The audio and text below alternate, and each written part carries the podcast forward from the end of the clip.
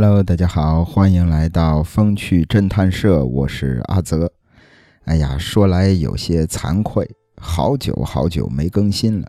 本来还想着春节假期期间更新呢，结果从年初二开始就感冒发烧了，嗓子一直是发炎，最近这几天才稍微有些好转。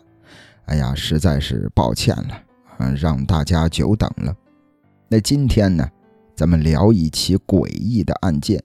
有人说这是近二十年以来在中国农村发生的第一奇案。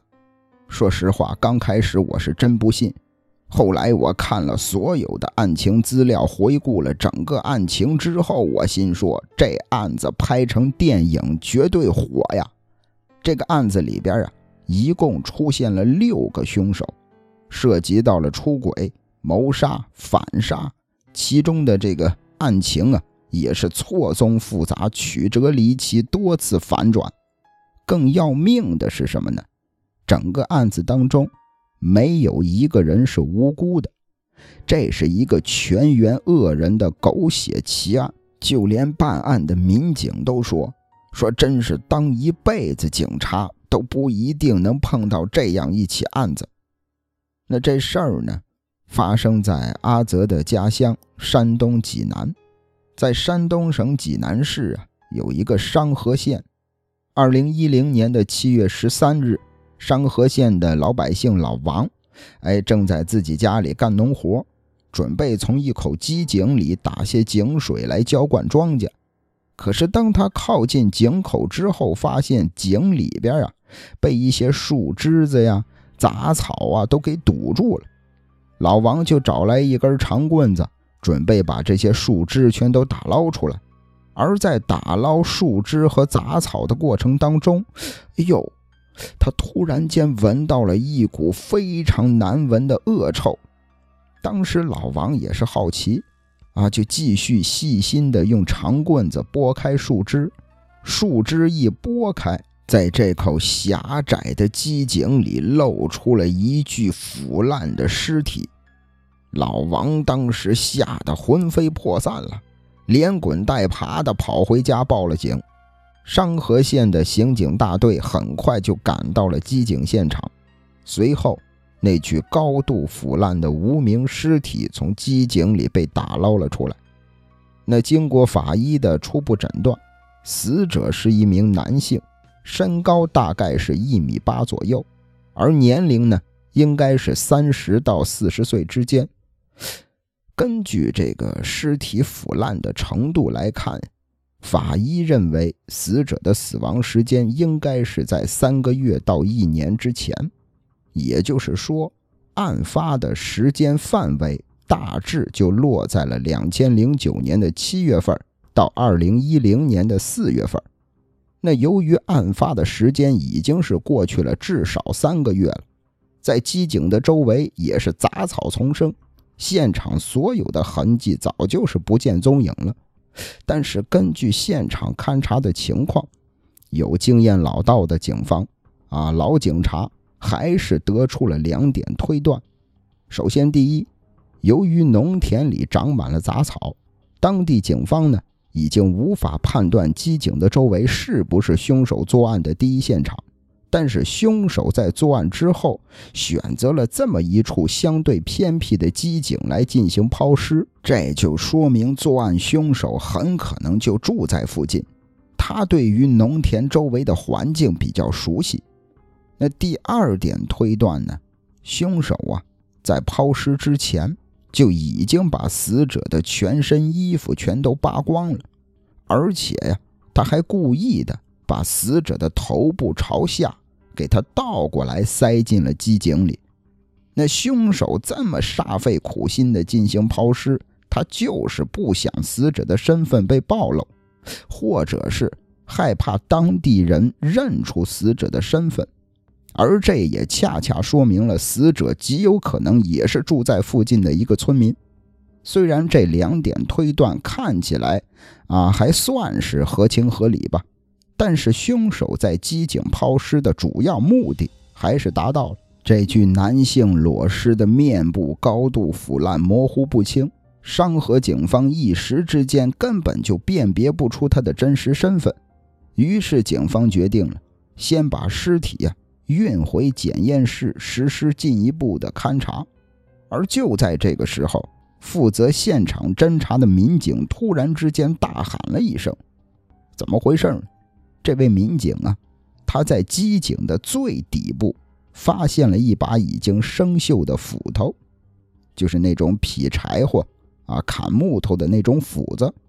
可遗憾的是什么呢？法医在斧子上啊，并没有提取到任何的指纹。在检验室里呢。法医开始对这具裸尸进行了解剖勘查，在死者双侧的肋骨，法医发现了多处的骨折，而在死者的头部啊，还有一处明显的粉碎性的骨折。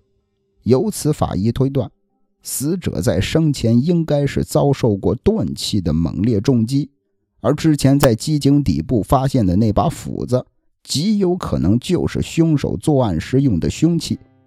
那经过仔细的观察，法医发现，这把斧子呀，它用的这个材质啊很常见，但是它的款式、它的这个样式看起来很特别，就是这个斧子上边的斧头和这个把手之间有两块加固用的金属铁片。办案的警察就推测，这种样式的斧子。在市场上应该是比较少见的，可以尝试根据这条线索来追查凶手的身份。那于是乎，商河警方就开始了大范围的走访调查。他们把整个商河县所有的五金店都排查了一个遍。幸运的是啊，在这些所有的五金店当中，只有一家店铺在售卖这种款式的斧子。那根据五金店老板的陈述说，这种斧子呀，他进货的时候一共是进了八十把，其中呢已经卖了十三把了。但是对于买方的身份以及他们具体的去向，老板说他是真不知道，而且呢也没有登记客户信息的这种习惯。啊，对于买家的这些样貌啊，说实在的，人太多了，十三个人根本就记不起来了。但是唯一能确定的是什么呢？老板他进这批斧子的进货时间是两千零九年的十二月底。那由此办案的民警就推测，如果这把斧子真的是作案工具的话，那案发的时间应该是在两千零九年十二月份之后。那毫无疑问，这个时间点。又帮助商河警方进一步缩小了侦查的范围。那根据这个大致的案发时间，商河警方开始在案发现场周围的村子进行走访调查。以案发现场为中心，上百名的公安干警分成了十三个排查小组，大家伙花了四天的时间，一共排查了六十多个村子。那最后符合受害人身份特征的中年男子一共有一百八十二个，这一百八十二个人当中有四个人失踪了。这四个失踪的男子就比较可疑了。那办案的警方呢，也是采集了他们父母的血样，进行了 DNA 的比对分析，结果发现这四名失踪的男子都被排除了。没有一个人是死者，难道说机井里的死者不是本地人吗？那商河警方决定继续扩大排查的范围，他们从发现尸体的孙集乡扩大到了整个商河县，然后再到整个济南市，甚至是整个山东省。到了最后，商河警方把全国失踪人口的整个数据库都筛选查找了一遍。那聊到这儿，说句题外话，从这个排查 DNA 开始啊，从这个村子到周围十三个村子，到这个商河县、济南市、山东省，再到全国，可能阿泽讲的很简单啊，这三四句话就带过了。但是现实当中，警方做这些工作，其实工作量是很大的，把整个全国失踪人口的 DNA 全都比对一遍。这可不是说是啊，我熬个通宵这事儿就完了，没那么简单。但奇怪的是什么呢？把全国失踪人口查了一个遍，都没有符合死者 DNA 信息的人。那此时，距离发现尸体已经是过去十多天了。可是商河警方呢，连死者的真实身份都不知道。而就在这个时候，孙集乡的村民。大家伙老百姓开始议论纷纷，他们就开始质疑警方的办案能力。那其中呢，有一位姓高的村民，老高，躲在人群里放了一句狠话。他说：“他敢打赌，这个机井里的男尸，商河警方破不了案。要是真破了案，我就请所有的警察到我家喝顿大酒。”就是这种狠话放出来之后。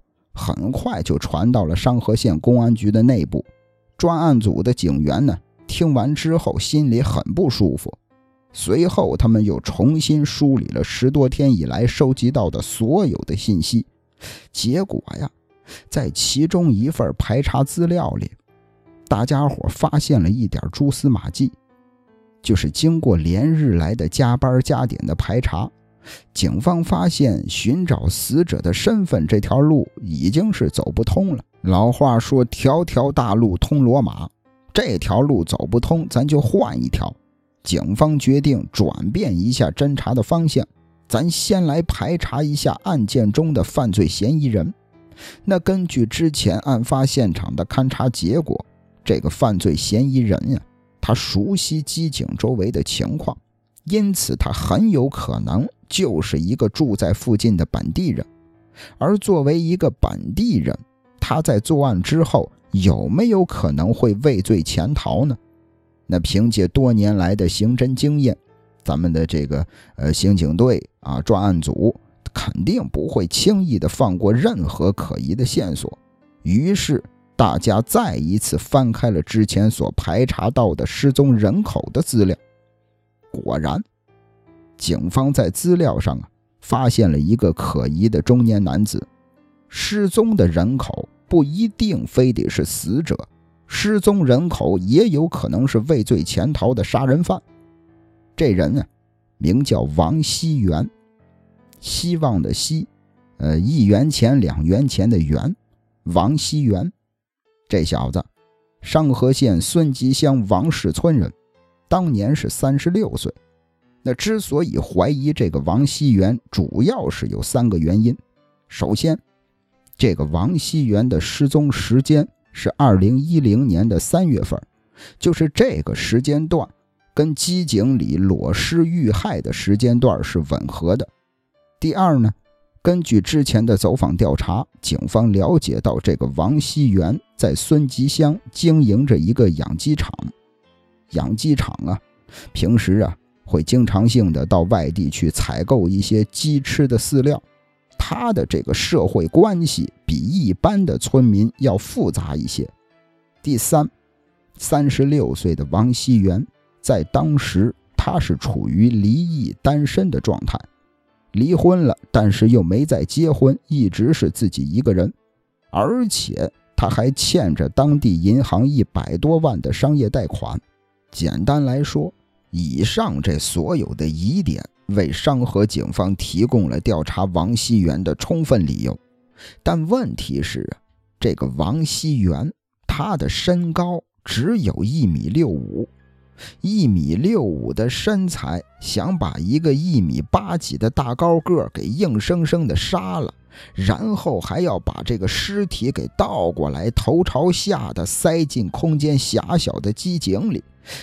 这是不是有点不太可能啊？是不是对于这个王熙元来说，这些操作难度太大了？难道作案的凶手另有其人吗？但不管怎么说，商河警方还是决定针对王熙元的社会关系进一步进行摸排。果不其然，负责侦查的警员发现了一件非常蹊跷的事儿。根据一位汽修厂老板的反映。说，在几个月之前呀，王熙元曾经把他自己的小汽车送到修理厂进行维修。在当时呢，汽修厂的老板就觉得有点奇怪，怎么呢？王熙元来到汽修厂，要求汽修厂给他的小汽车来一个整车的喷漆。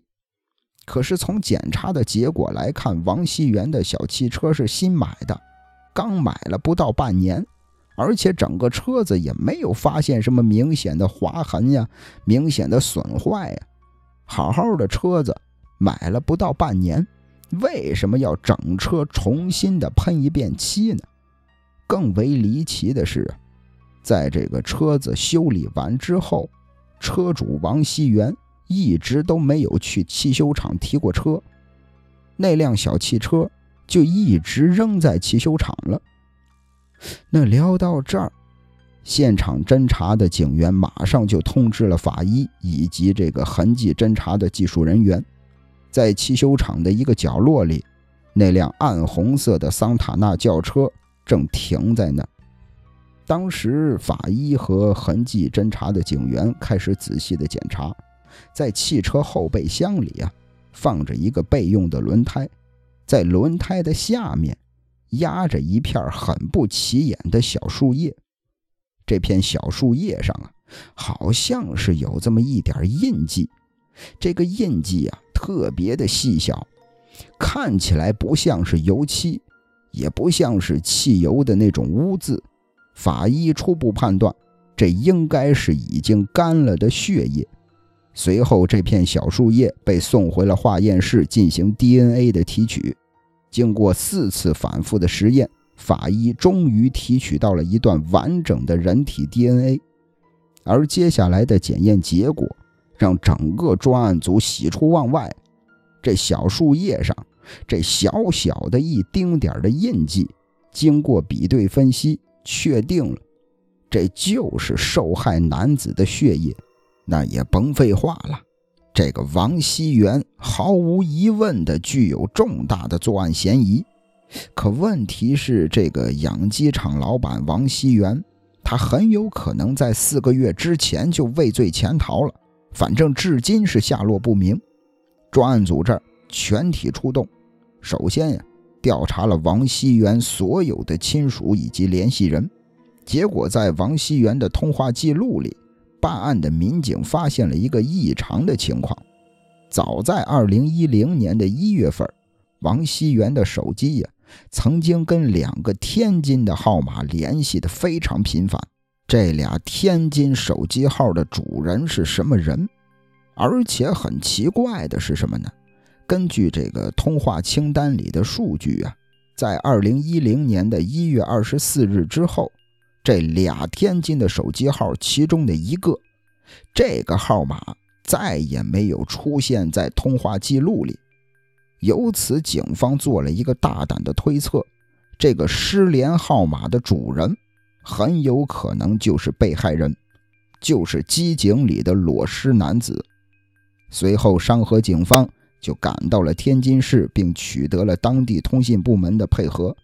经过调查之后，这个失联号码主人的身份很快就确定了。这个号码的主人呢，名叫韩本利，韩。就是韩国的那个韩，本市的本，站立的立，韩本利，当时是三十二岁，天津人士。那根据他家里人的描述，这个韩本利呀，在二零一零年的一月份，跟一个老乡名叫韩宝山，韩宝山呀，也姓韩，韩国的韩，白宝山的那个宝山，宝藏的宝，山峰的山，这个韩本利。跟着韩宝山一块儿到外地去打工了，但是最近的半年多，韩本利没跟家里人有过任何的联系。另外，商河警方还了解到，这个韩本利的身高是一米八三，中等身材。那这两个特点，说实在的，跟那个死者的体貌特征基本就吻合了。为了尽快的确认死者的身份。商河警方采集了韩本利父母的血样，并迅速的送回了商河县进行 DNA 的提取和分析。与此同时呢，警方啊又找到了韩本利的老乡韩宝山进行询问。要说这韩宝山皮肤黝黑，个头在一米六左右，就是整个人给大家的感觉啊，就是一个很普通的、随处可见的那种中年油腻男。那根据韩宝山的交代，他和老乡韩本利在年初那会儿一块到山东省济南市找王熙元打工。后来呢，这个韩宝山因为家里有事儿，就提前回了天津，而韩本利应该还留在山东呢。商河警方追问韩宝山说：“你最后一次见到韩本利是什么时间？”韩宝山这儿仔细的想了一下，支支吾吾的说：“大概可能是今年二月初吧。”哎呀，具体的日期记不清了。面对韩宝山这种支支吾吾、模棱两可的态度，警方这儿已经有点心生怀疑了。而就在这个时候，山东那边的法医传来了一个突破性的消息：经过韩本利父母 DNA 的比对分析，法医确认了机井里的无名男尸就是天津男子韩本利。与此同时呢，商河警方啊又复查了一遍韩本利的手机通讯记录，发现死者韩本利他的这个彻底的失联时间是二零一零年的一月二十四日。可刚刚，啊，那个韩宝山问他：“你最后一次见韩本利是什么时候啊？”他说是今年的二月初。人家在一月二十四日就失联了，你非要说在二月初的时候还见过他，很明显，这个韩宝山他已经是露出了马脚了。那在 DNA 比对结果面前，审讯室里的韩宝山终于交代了案情。他直接就承认了，啊，直接就说是我杀的韩本利，啊，韩本利就是我杀的，我就是凶手。面对这个突如其来的重大突破，说实在的，商河警方并没有感到很高兴。为什么呢？有一个疑惑始终没解开呢。这个韩宝山，他为什么要杀害自己的同伴老乡呢？而这个已经失踪的王熙元。那个养鸡场的老板跟这起命案又有什么关系呢？接下来，啊，韩宝山的陈述啊，着实是让在场的民警感到匪夷所思，啊，着实是惊了我一大跳。咱啊，先把这个时间线一块拉回到二零零九年的九月份。作为无业游民的韩宝山，他在家里啊。接到了一个陌生男子的电话，电话里的人说：“说他愿意出十万块钱，请韩宝山去杀一个人。”而这个打电话的陌生男子不是别人，就是商河县养鸡场的老板王熙元。怎么回事呢？王熙元呀，通过一些社会上的关系吧，了解到这个韩宝山，他是一个专门干脏活的职业杀手。一个月之后，韩宝山拉上他的一位老乡韩本利，俩人坐着长途汽车来到了济南市的商河县城。在安顿好住所之后，王熙元带着这两位啊所谓的职业杀手，见到了目标人物张本领。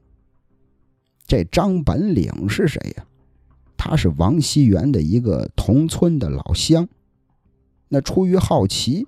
韩宝山当时就问这王熙元说：“你为什么要杀这个张本岭呢？”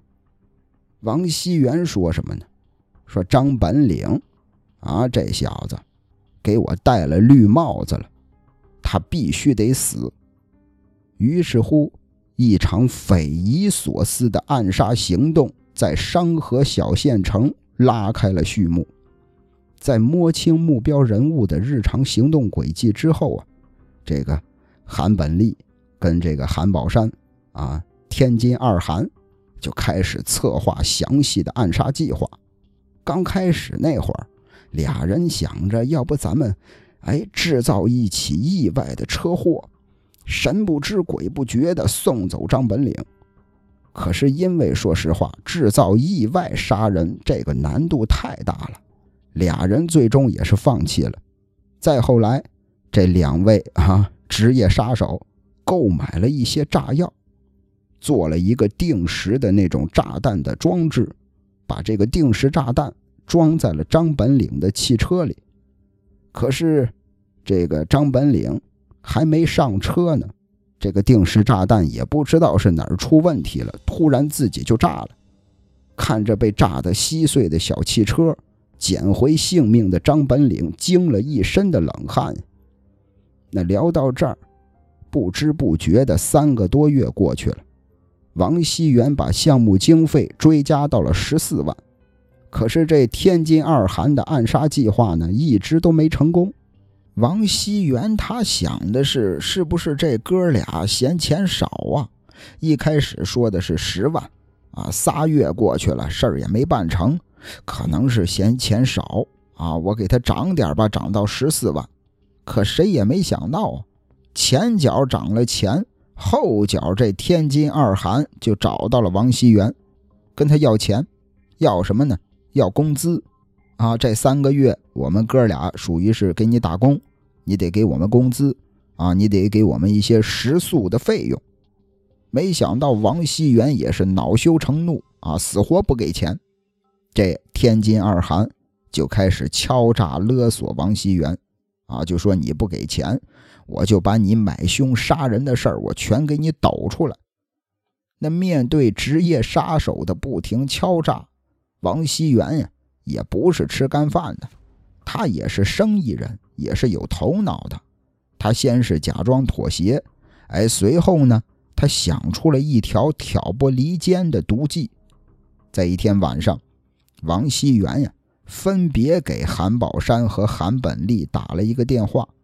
在电话里，王熙元告诉了韩宝山和韩本利相同的两个选择，什么选择呢？第一个选择，就是你们继续把活干完，啊，顺利的把张本岭给我杀了，这十四万的经费能顺利到手，这是第一个选择。第二个选择，你们这天津二韩，谁能把对方给杀了，谁就可以独吞这十四万。直到二零一零年的一月二十四日，天津二韩先是来到一家五金店。买了一把特别加固的斧子，随后呢，俩人潜伏在路边，准备偷袭张本岭。可是俩人蹲在那儿等了半天，也没见到目标人物出现。在返回宾馆的路上，韩宝山趁机抡起斧子，在背后偷袭了同伴韩本领。紧接着，他给王熙元打电话，趁着深夜无人，王熙元呢？开着他的那辆桑塔纳轿车，把韩本领运到了附近的一处农田里。这个王熙元、韩宝山俩人找到了一个偏僻的机井，俩人一块儿把韩本利的尸体扔在了机井里，抛尸灭迹。那这边作为潜在的被害人，警方啊也多次找到了张本岭进行问话。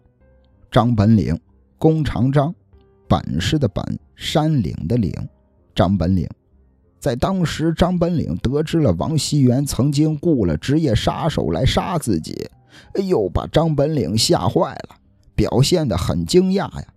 琢磨了一会儿，张本岭冷笑了一声，说：“王熙元这人呀，太笨了啊！他们还把这个尸体扔在机井里。”你扔在井里，早晚得被人发现呀！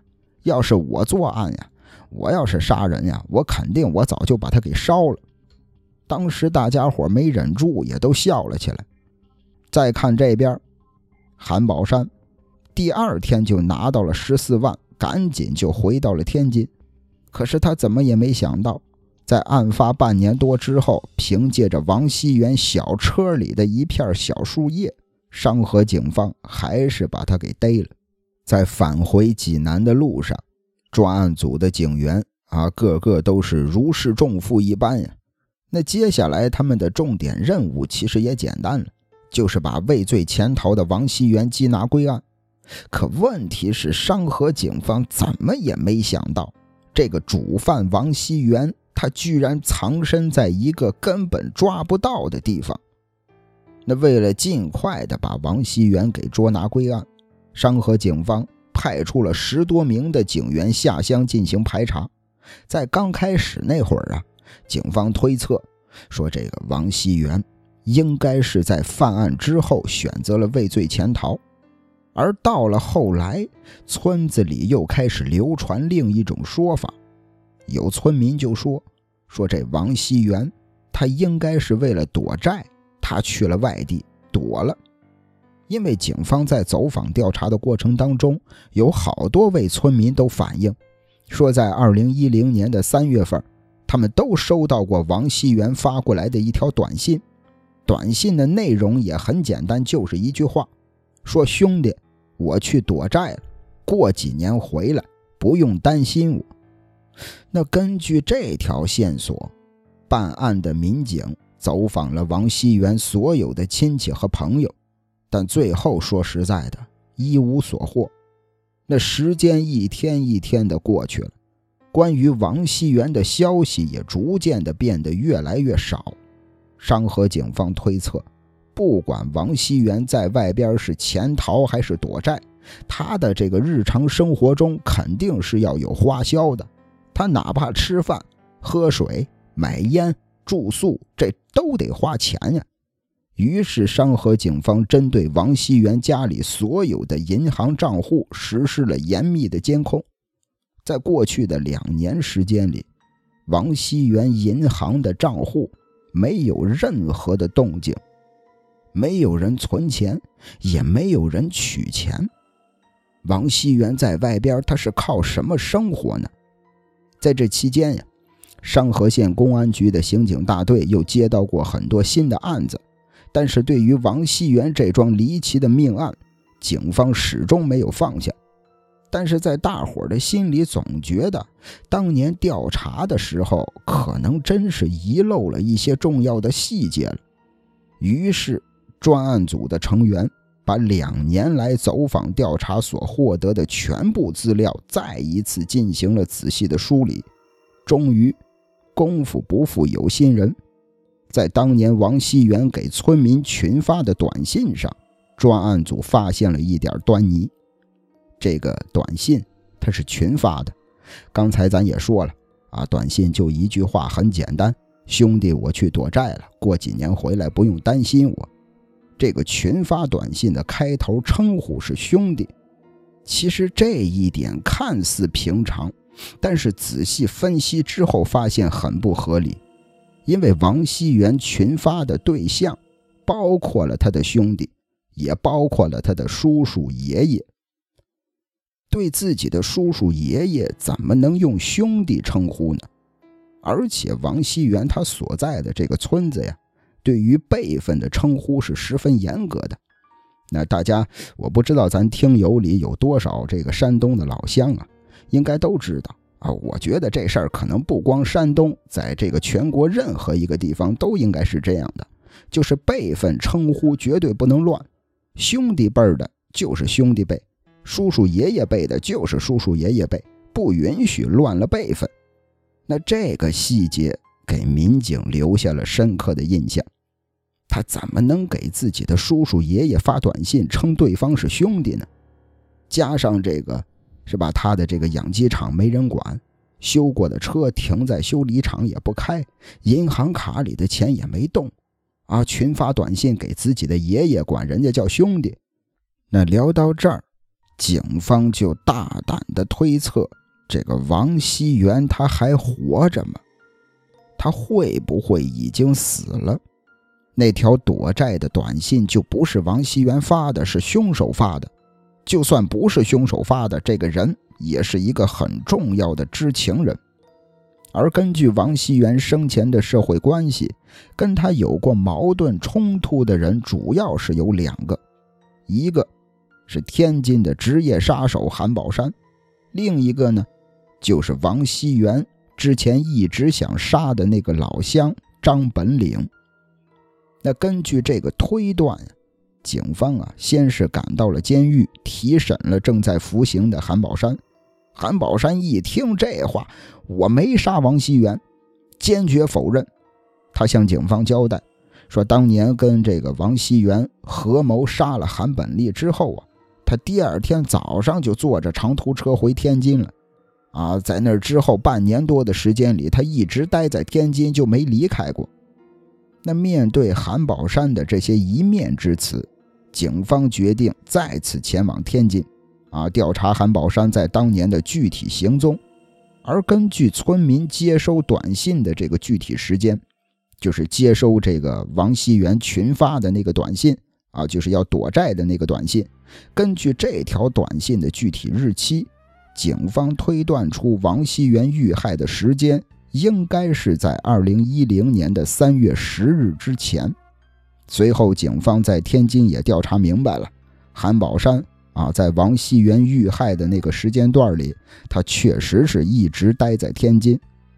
那警方原本以为案件的真相近在咫尺了，可是谁也没想到，啊，跑了天津一趟，无功而返。而就在此时。专案组的警员马上就把调查的目标转移到了另一个嫌疑人张本岭的身上。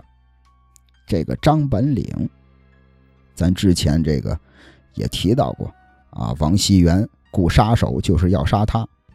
那警方首次接触他呀，是在这个韩宝山被抓捕归案之后。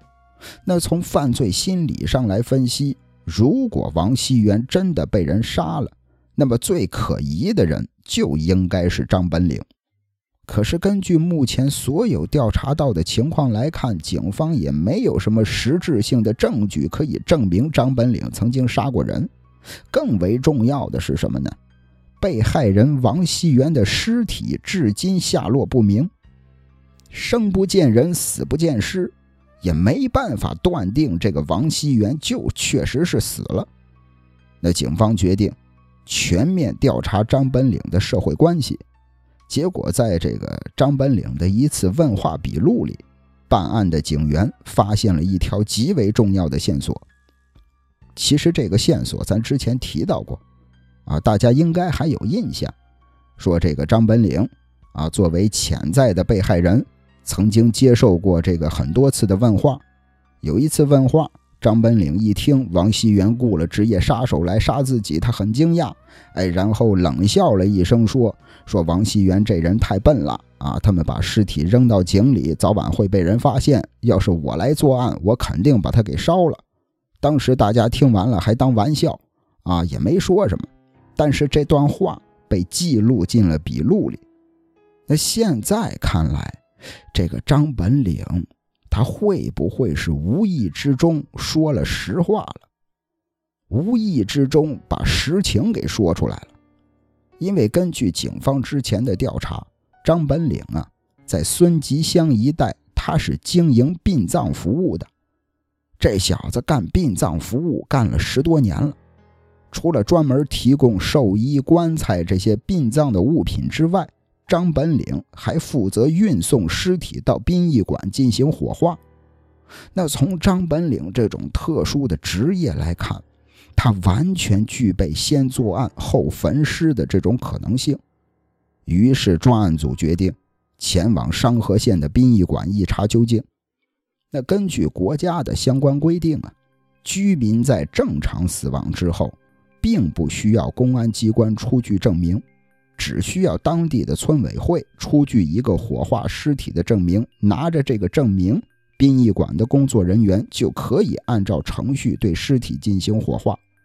在商河县的殡仪馆里，专案组的警员啊，也是翻查了在王熙元遇害的时间段里全部火化人员的名单，结果发现，在二零一零年的三月九日到三月十日。张本岭都没有到殡仪馆办理过业务，而且经过核对，在三月十日前后的几天时间里，殡仪馆里的火化名单都是真实的。难道说警方在之前的推测里遗漏了什么细节吗？为了不放过任何的一种可能性，警方呢又扩大了调查的范围。他们把商河县周围的五个县市全部殡仪馆的火化记录进行了彻底的翻查，结果发现，在二零一零年的三月十日到三月十五日，张本岭曾经在隔壁的两个县城一共火化了五位死者，而且这些死者呀，也都留有正规的死亡证明。张本岭呢，在办理火化手续的时候，还留下了自己的驾驶证的复印件。就是这一切的业务手续看起来都是真实并且完备的。难道说警方的怀疑出错了吗？不信邪的专案组成员，他们决定把张本岭曾经火化过的所有人员的名单带回公安局进行重新的梳理。这还没完，警方兵分两路，另一路找到了张本岭的妻子张红霞进行问话。弓长张，洪水的洪，晚霞的霞，张红霞，在警方的面前，张红霞说了一件事儿。这事儿听起来有点诡异了。张红霞说：“啊，说有一天自己下班回家，发现客厅的那个沙发的坐垫啊，突然就找不到了。按说沙发上铺着坐垫一直都在呀，也从来没出过什么事儿啊，甚至都很少拿出去洗。怎么那天回来之后，这个沙发坐垫就不见了呢？”那是张红霞刚买的一个全新的坐垫啊！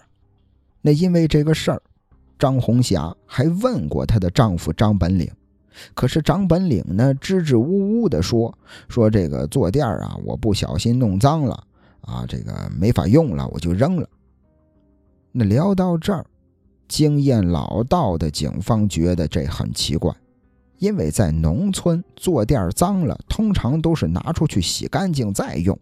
大家伙都很节俭，不可能说这坐垫脏了，我直接就扔了。那根据张红霞的这条线索，警方很快就在张本岭的家里找到了那把沙发。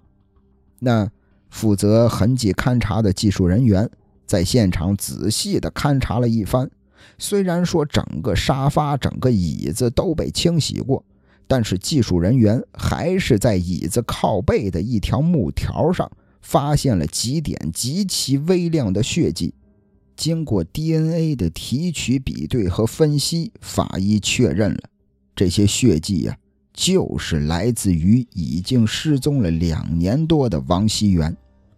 而就在这个时候呢，调查火化名单的警员也传来了一个好消息：警方发现，在两千零八年的十二月份，张本岭。曾经在商河县的殡仪馆火化了一位姓丁的老人。离奇的是什么呢？到了二零一零年的三月九日，在隔壁的城市殡仪馆火化名单上，这位姓丁的老人居然再一次被张本岭进行了火化。那经过后续的走访调查，警方也证实了。这位姓丁的老人，他的真实的死亡时间是两千零八年的十二月份，也就是说，后来的火化名单是张本岭刻意伪造的。他把姓丁的老人火化了两遍，但很显然，第二遍火化的不是这位老人，他真正要火化的死者极有可能就是王熙元。二零一二年的十一月五日。商河警方正式抓捕了张本岭。那面对 DNA 的比对结果以及伪造的火化记录，隐藏了两年多的张本岭在审讯室里交代了整个案件的来龙去脉。那早在两千零九年的五月份，张本岭发现自己的媳妇儿张红霞呀，经常的躲在家门口打电话。你说打个电话也不在家里打。非要跑出去打，后来张本岭啊就开始偷看张红霞的手机通话记录，他发现自己的媳妇儿张红霞很有可能是出轨了。打这儿开始，夫妻俩就没日没夜、无休止的争吵啊。而张红霞呢，她确实是出轨了，她出轨的男人也不是别人。就是养鸡场的老板王熙元。张本岭一心想着挽回破裂的婚姻，可是张红霞和王熙元为了能够双宿双栖，俩人竟然商量着怎么杀了张本岭。经过多次谋划之后，张红霞和王熙元决定买凶杀人，啊，找到了这个天津二韩，也是经过多方打听吧，哎，觉得这俩人可能是职业杀手。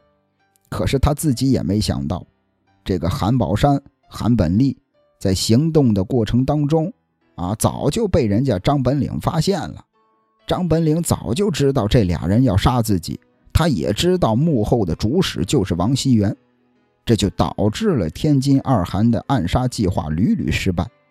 而与此同时呢，王熙元和张红霞他们也担心买凶杀人的事儿终有一天会暴露，于是王熙元私下打电话给天津二韩，挑起他们兄弟俩的内部矛盾。最终，韩宝山用斧子杀了韩本利。之后，又在王熙元的帮助之下，韩本利被抛尸于农田的机井里。在韩宝山离开商河县之后，王熙元本以为一切这种肮脏的勾当已经是无人知晓了。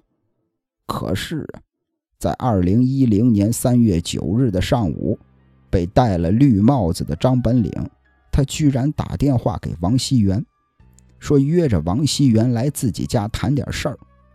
那碍于面子，王熙元也只能是去赴约。可是面对张本领的质疑，王熙元呢始终不承认跟这个张红霞之间有婚外情。俩中年男人在语言之中逐渐就起了冲突。最终，在同伙李文熙的帮助之下，气愤的张本领用一根木棍把坐在沙发上的王熙元活活的给打死了。那因为沙发的这个坐垫上啊，沾了大量的王熙元的血迹，张本领就干脆连同坐垫和王熙元一块装进殡仪馆用的尸体袋里，直接就火化了。紧接着又以这个姓丁的老人的名义补办了一张死亡证明。至此，张本领对王熙元算是进行了一个完美的毁尸灭迹。到了第二天，也就是三月十日。这个张本领的同伙李文熙拿着王熙元的手机，给一些村民群发了一条短信，来制造王熙元逃到外地躲债的这种假象。可是李文熙他不知道啊，王熙元在村子里这些亲戚关系都是什么样的。结果呢，他把一些叔叔爷爷辈的村民都叫成了兄弟。也正是李文熙的这个疏忽。成了商河警方揭开真相的起点。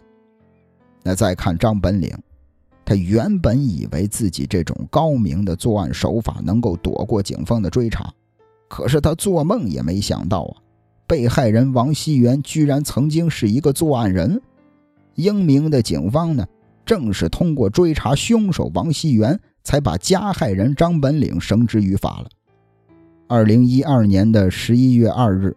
历时两年多的时间，这一起罕见的连环套娃式的凶杀案终于告破了。那在韩本利被杀案件当中，案件的主犯是韩宝山，因为犯故意杀人罪被判处死刑，缓期两年执行。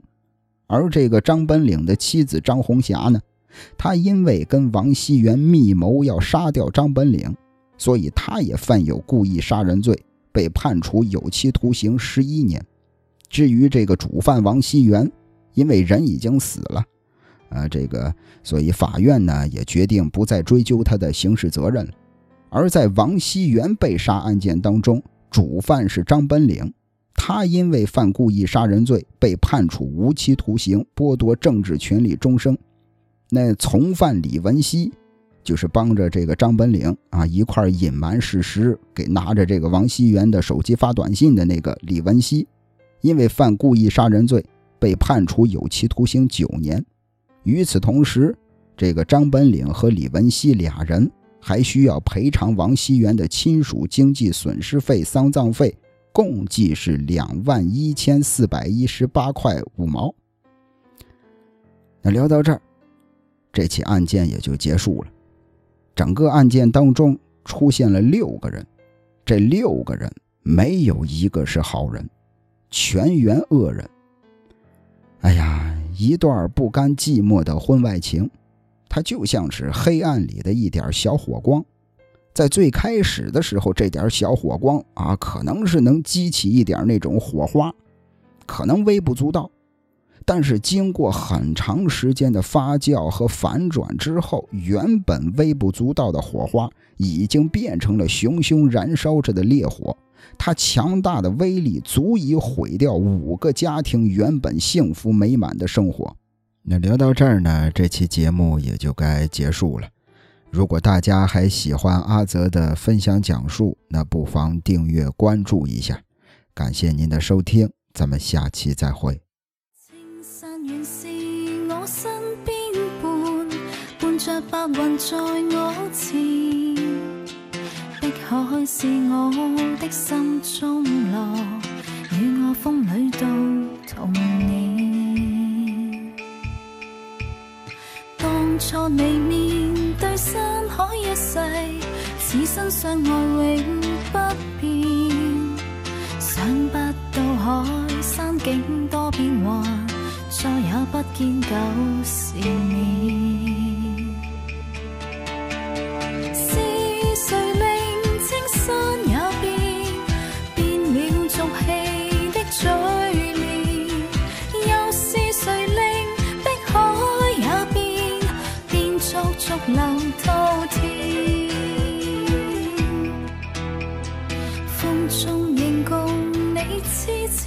痴爱在，你让步云怀诺言。即使那海枯青山陷，与你的约誓也不变迁。